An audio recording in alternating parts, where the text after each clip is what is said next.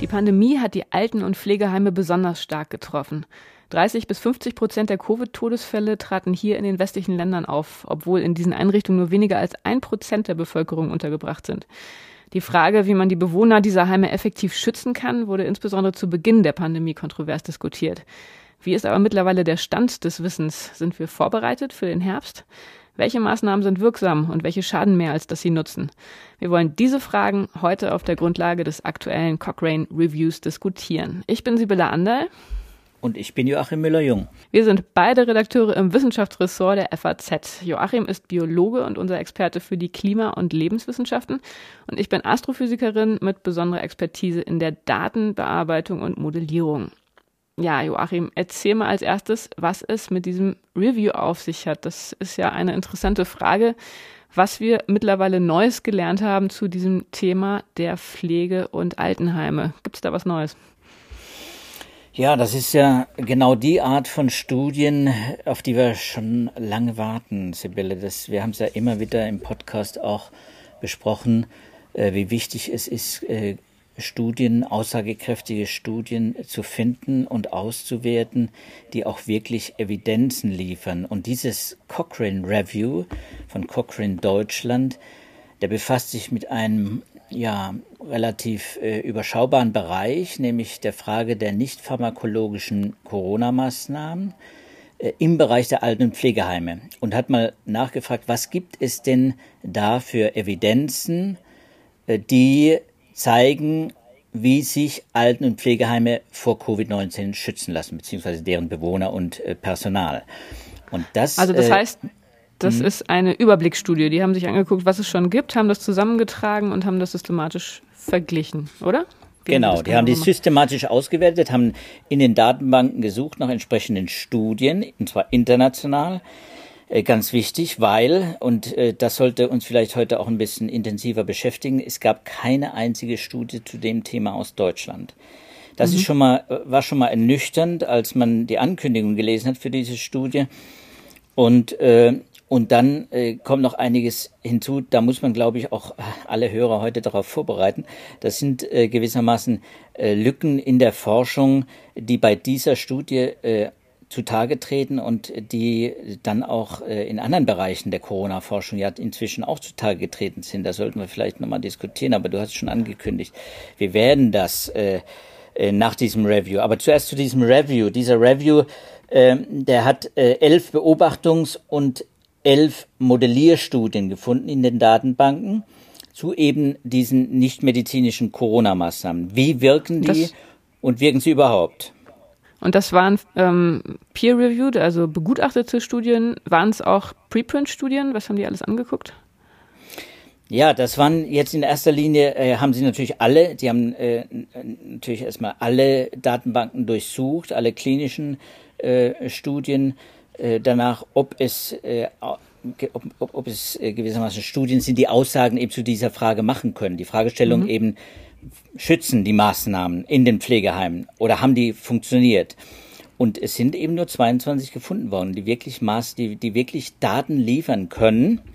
Also die zumindest über einen gewissen Zeitraum bei diesen Pflegeeinrichtungen Daten gesammelt haben, die ausreichend waren für eine Publikation. Es geht hier um Publikation, nicht um Preprint. Mhm. Das heißt, mhm. insgesamt 22 Studien, keine aus Deutschland. Und wenn man, wenn man beachtet, dass, äh, du hast es ja schon gesagt, äh, dass ein Großteil der, der Todesfälle äh, in den Heimen passiert ist, äh, dann ist das allein schon die Zahl 22 weltweit, das ist schon ernüchternd. Die kommen alle, die Studien, aus Nordamerika und aus Europa, eben nur nicht aus Deutschland. Und, und äh, wir können auf die Ergebnisse eingehen. Aber ich muss vorwegschicken, äh, das Review äh, ist selber äh, gewissermaßen ernüchternd. Äh, der, das Fazit lautet im Prinzip, äh, ein Nutzen vieler Maßnahmen oder einzelner Maßnahmen ist durchaus erkennbar, aber die wissenschaftliche Evidenz ist vorwiegend niedrig bis sehr niedrig. Heißt, mhm. die Studiendesigns und die Datenqualität waren nicht ausreichend, um so den klassischen, den, den Standard äh, äh, den Standardanforderungen einer guten äh, wissenschaftlichen Studien, möglichst natürlich einer kontrollierten Studie zu entsprechen. Es gab, ich habe schon angedeutet, es gab keine kontrollierte Studie, es gab nur Beobachtungsstudien, also Realweltdaten. Man hat gesammelt, man hat äh, protokolliert, was äh, hat man gemacht an Maßnahmen, was hat man bewirkt, äh, wie ist die, wie war die Entwicklung der Infektionszahlen, äh, wie ist das mit der Kontamination, das ist nachgemessen worden äh, und wie viele Bewohner in den Heimen sind letztlich gestorben. Und an diesen drei Kennzahlen, Infektionszahlen, Kontamination und Sterbezahlen, hat man dann gewissermaßen die Maßnahmen bewertet. Hm. Ähm, nun hattest du schon angedeutet, es waren beobachtende Studien und Modellierungsstudien. Ähm, kannst du noch mal vielleicht ein bisschen konkreter skizzieren, was dazu geführt hat, dass die Qualität der Studien so schlecht war? Also was waren da Probleme methodischer Art? Naja, ähm, methodisch äh, ist das ja schwierig. Das weiß man ja, dass die Pandemie war gewissermaßen ja erst, äh, erst am Anfang. Wir sind ja immer noch mittendrin, das darf man nicht vergessen. Also, und die Panik war natürlich auch groß, gerade in den, in den Heimen, als man festgestellt hat, viele Infizierte, viele Kranke, sind ja viele tatsächlich auch dann in die Klinik gekommen, viele intensiv medizinisch behandelt, beatmet worden und so weiter. Deswegen war natürlich auch in vielen äh, Einrichtungen die, die Panik groß und deswegen war es auch natürlich auch schwierig, da äh, äh, Studien zu entwickeln. Zumal, und das sind jetzt eben die problematischen äh, Bereiche in diesen Studien, die jetzt hier in diesen elf Beobachtungsstudien zum Beispiel aufgefallen sind, ist am Anfang äh, wir wissen, erinnern uns alle daran, äh, oft die, die entsprechenden Schutzmaßnahmen fehlten. Also die, die Basisschutzmaßnahmen, Mund-Nasenschutz zum Beispiel, fehlte im Prinzip in vielen mhm. Einrichtungen. Das hat schon äh, oder war zeitweise dann eben nicht vorhanden oder es war gar nicht kontrolliert worden, wie wie mhm. wie wie diese äh, Schutzmaßnahmen äh, eingehalten wurden. Also da waren viele Bias drin äh, mhm. und und das äh, kommt äh, und dann kommt dazu, dass natürlich auch die Tests noch nicht so ausgereift waren. Auch da gab es Schwächen, Mängel, die die heute äh, wahrscheinlich so nicht mehr bestehen würden, gerade bei den Antigen-Schnelltests. Das war ja letztes Jahr noch ein, ein echtes Defizit, äh, auch methodischen Defizit, techn technischen Defizit.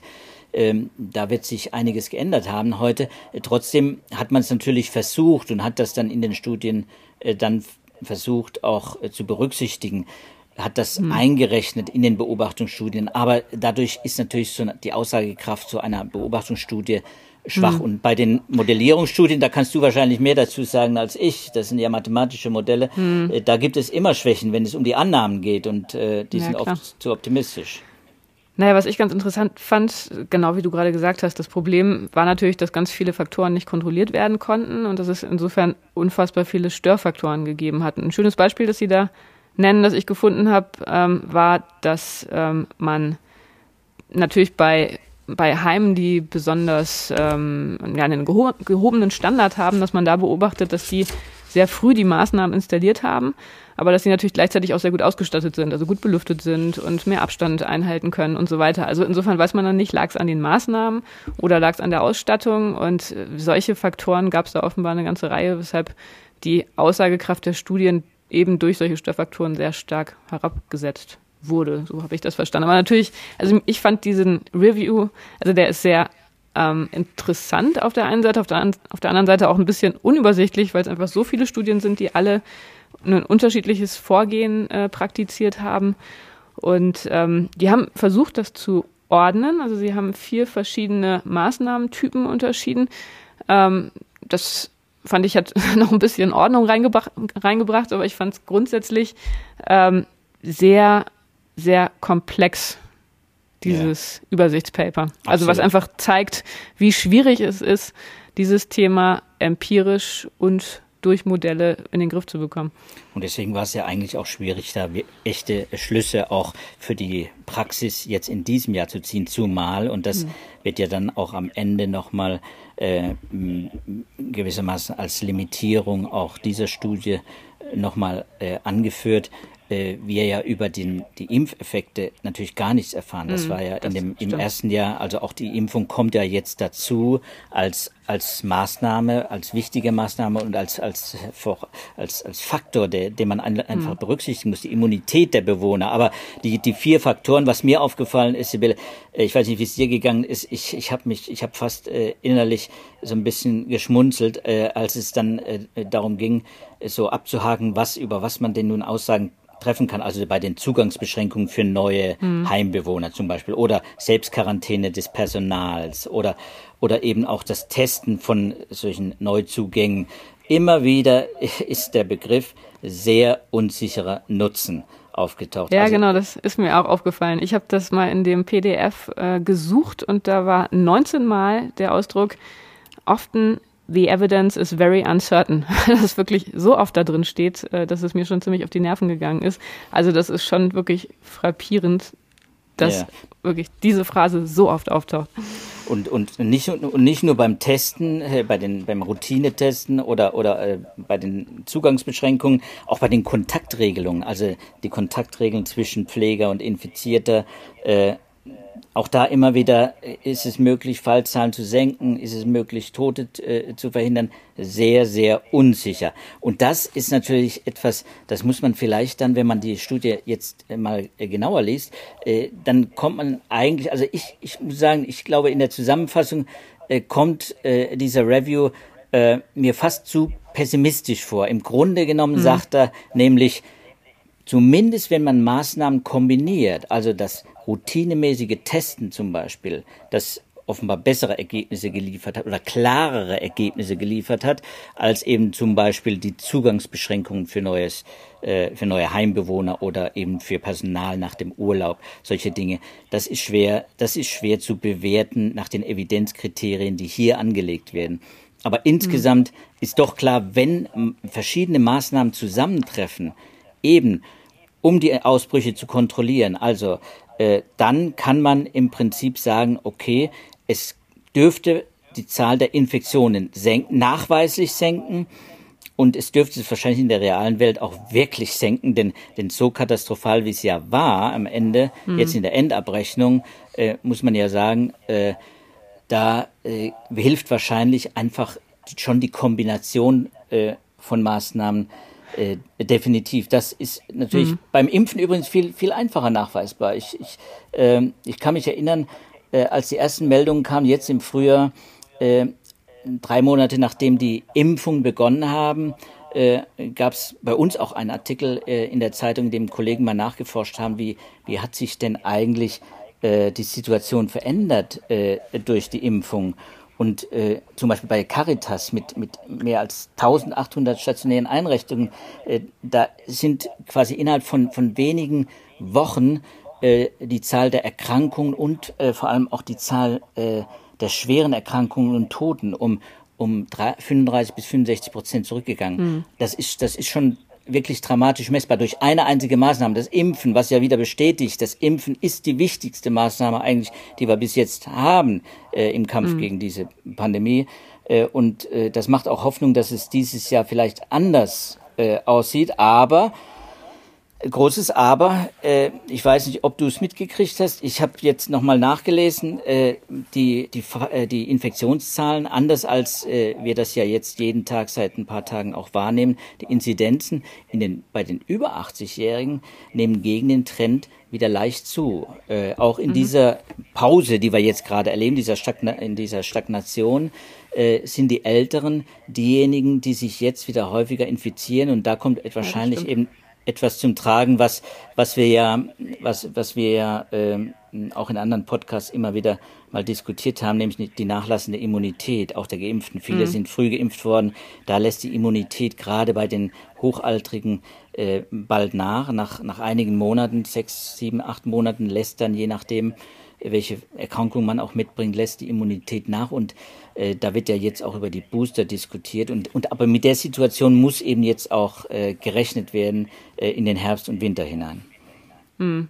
Ja, das kann man im RKI-Wochenbericht sehen. Tatsächlich hat sich da die Inzidenz von Kalenderwoche 34 auf 35 in der Gruppe der über 90-Jährigen deutlich erhöht. Die ist von 27 auf 41 gestiegen, jetzt ist sie auf 42. Also das ist tatsächlich ein gegenläufiger Trend zu den jüngeren Altersgruppen. Natürlich sehr besorgniserregend. Dann können wir vielleicht äh, jetzt an der Stelle gleich auch beim RKI bleiben, denn die haben eine Control-Covid-Strategie vorgestellt zur Vorbereitung auf den Herbst und den Winter 2021-22, das kam am 14.09. raus, gestern wurde es nochmal aktualisiert. Ähm, da ist auch schon das genau als Sorge beschrieben, dass es in den Pflege- und Altenheimen jetzt im Herbst vermehrt zu Impfdurchbrüchen kommen könnte, wenn der Impfschutz nachlässt. Ähm, was hast du da zu der Strategie gefunden und wie schätzt du die ein? Naja, ich finde erstmal die Bemerkung, äh, die hier gemacht wird, äh, dass wir in einer Übergangsphase sind von einer pandemischen zu einer endemischen Phase äh, der Virusausbreitung. Das deutet ja schon darauf hin, was uns erwartet. Allein durch die Impfung ist eben dieser endemische Effekt, also wir werden, das was, was man langläufig so unter diesem unter dieser Floskel, wir werden mit dem Virus leben müssen, dann zusammenfassen müsste, endemisch, das Virus wird da bleiben.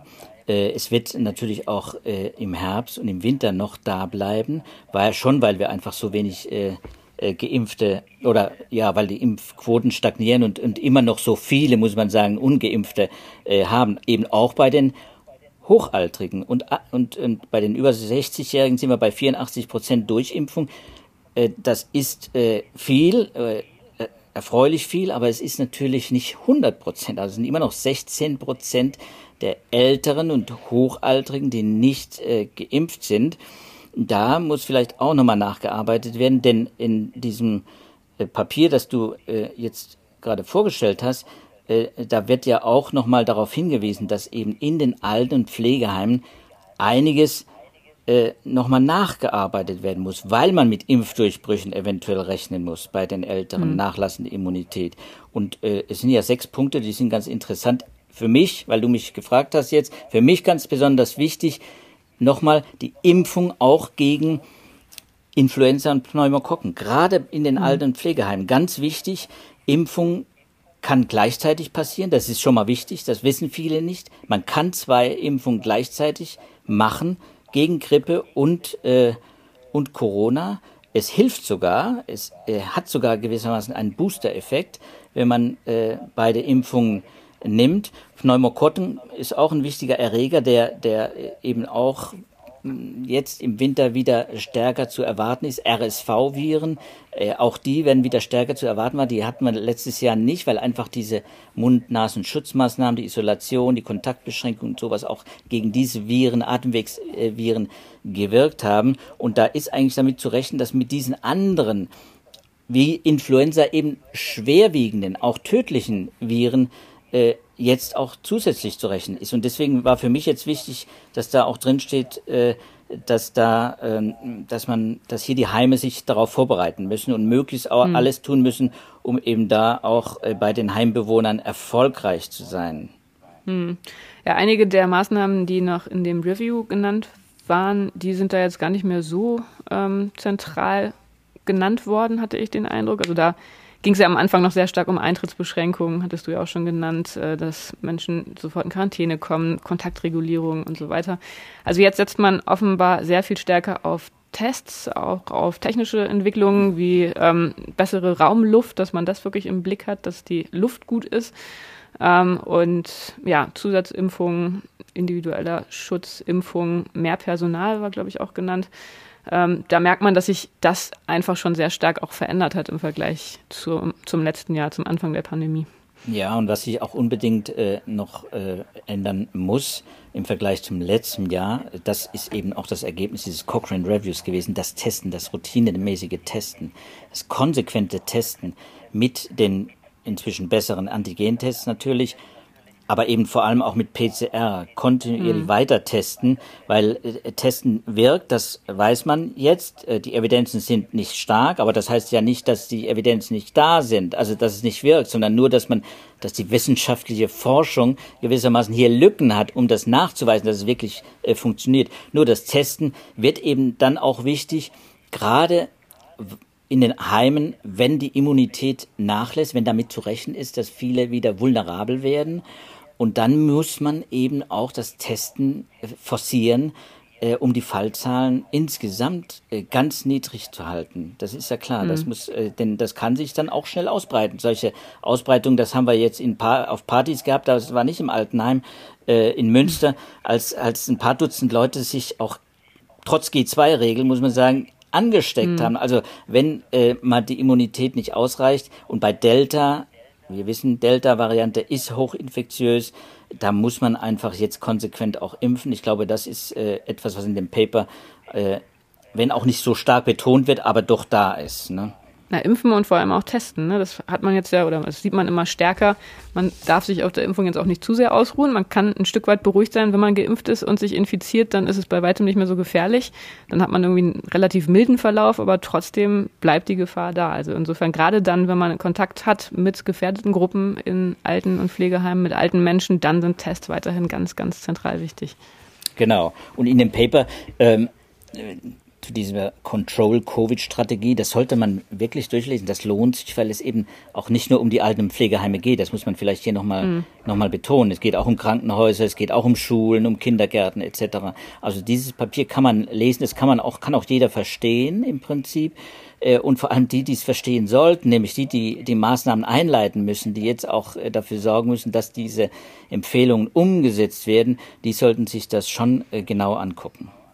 Genau, das ist ja auch tatsächlich ein Stufenkonzept auf der Grundlage von verschiedenen Kennzahlen. Wir haben das jetzt ja aufgeweitet. Also die Inzidenz spielt eine Rolle, die Hospitalisierungszahlen spielen eine Rolle und die Intensivpatientenzahlen.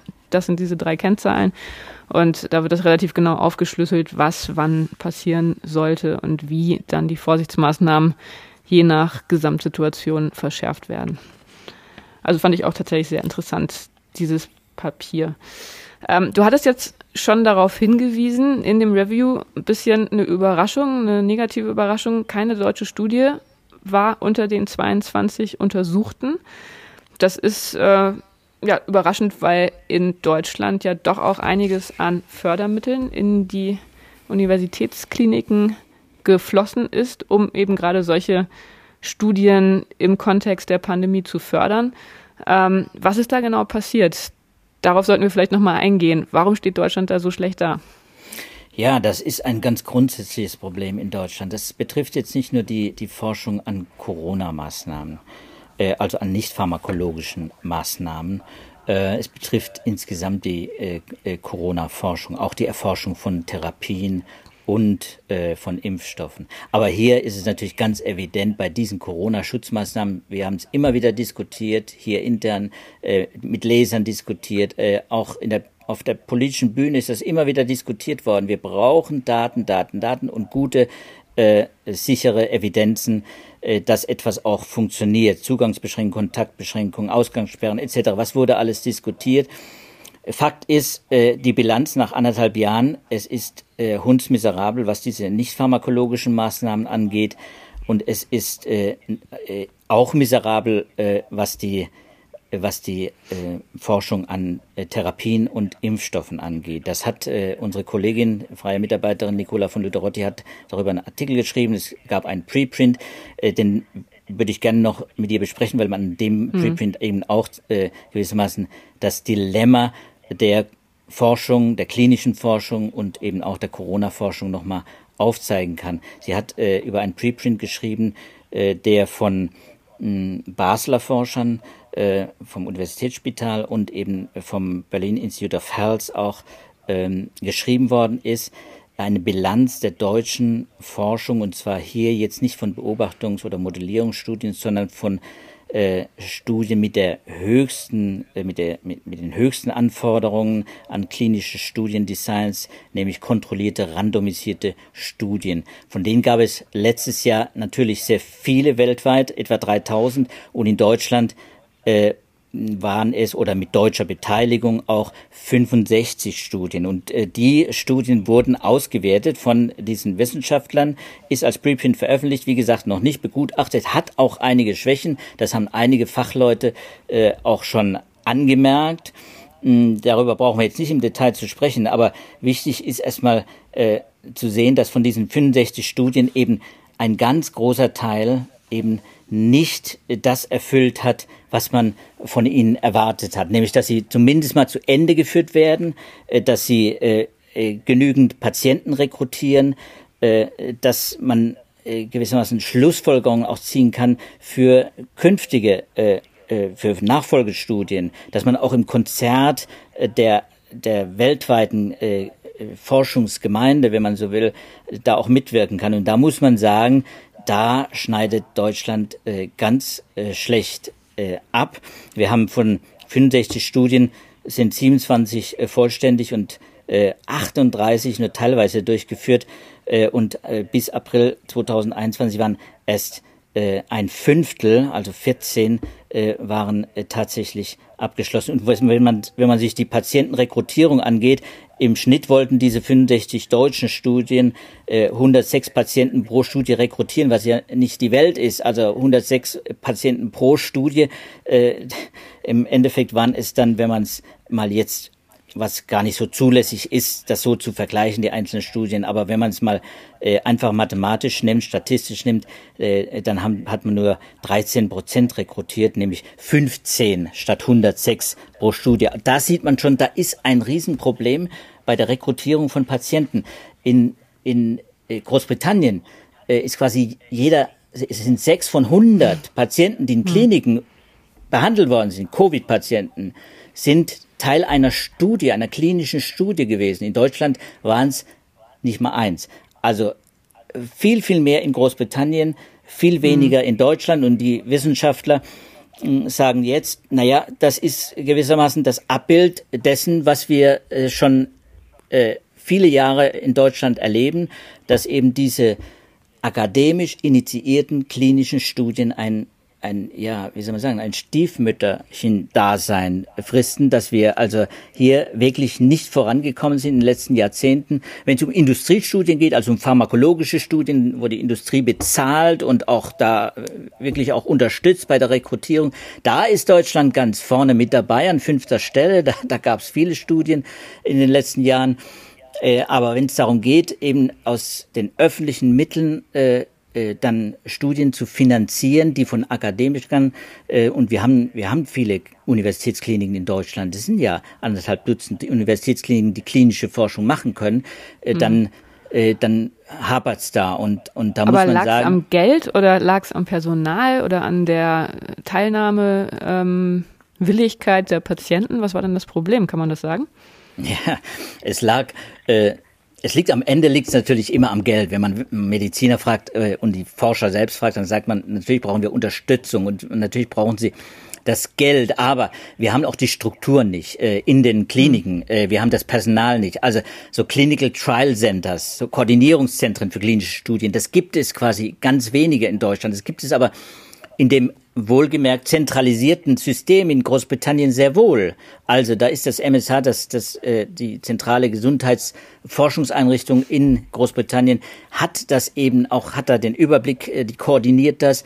Ähm, ein Beispiel, ein schönes Beispiel finde ich, hat äh, Frau von Lütteroth hier auch für uns aufgeschrieben, eben diese Recovery-Studie, die ist bekannt geworden, äh, weil sie diese Cortisonpräparate äh, gewissermaßen als wirksam ermittelt hat. Ne? Also De mhm. Dexamethason, äh, De Dex Dexamethason, äh, diese Corticoidpräparate, die für Intensivpatienten eingesetzt werden.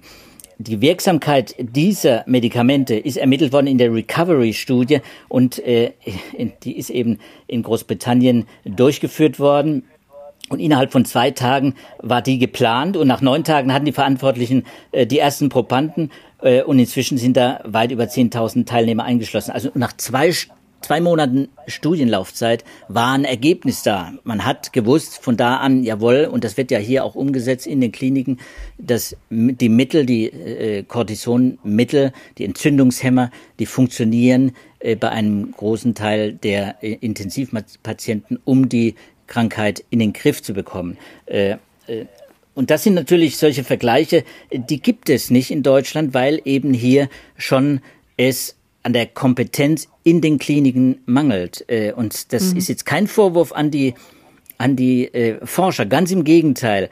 Die haben nicht die Mittel und die haben nicht die Strukturen, um Nachwuchs aufzubauen für die klinische Forschung, also junge Forscher und Mediziner, die in den Universitätskliniken nicht nur für die Versorgung sorgen, da müssen sie natürlich ran und das ist ein Problem, die intensive Versorgung in den Universitätskliniken von Schwerstkranken, äh, die hindert sie natürlich daran, äh, dann auch noch klinische Studien äh, durchzuführen oder sie müssen es in der Freizeit machen. Das ist bei uns mhm. immer noch viel zu schlecht geregelt und Oliver äh, Cornelli, äh, ein ein äh, klinischer Studienexperte äh, von der Uniklinik Köln, der hat das äh, mal gezeigt, was noch ein Problem ist. Das möchte ich auch noch mal bringen, weil es ist wirklich kein es ist fast ein Klischee, aber es ist natürlich keines, weil er es an einem Beispiel gezeigt hat. Er schreibt zum Beispiel, das hat er für das Science Media Center aufgeschrieben, die mal so ein paar Experten zu dem Dilemma äh, der klinischen Forschung in Deutschland befragt haben.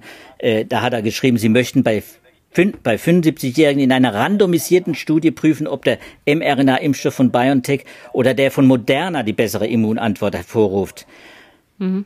Und dann schreibt er, ja, und wenn Sie das machen wollen, dann brauchen diese Aufklärungsunterlagen, nur um die Patienten aufzuklären, die umfassen 42 Seiten.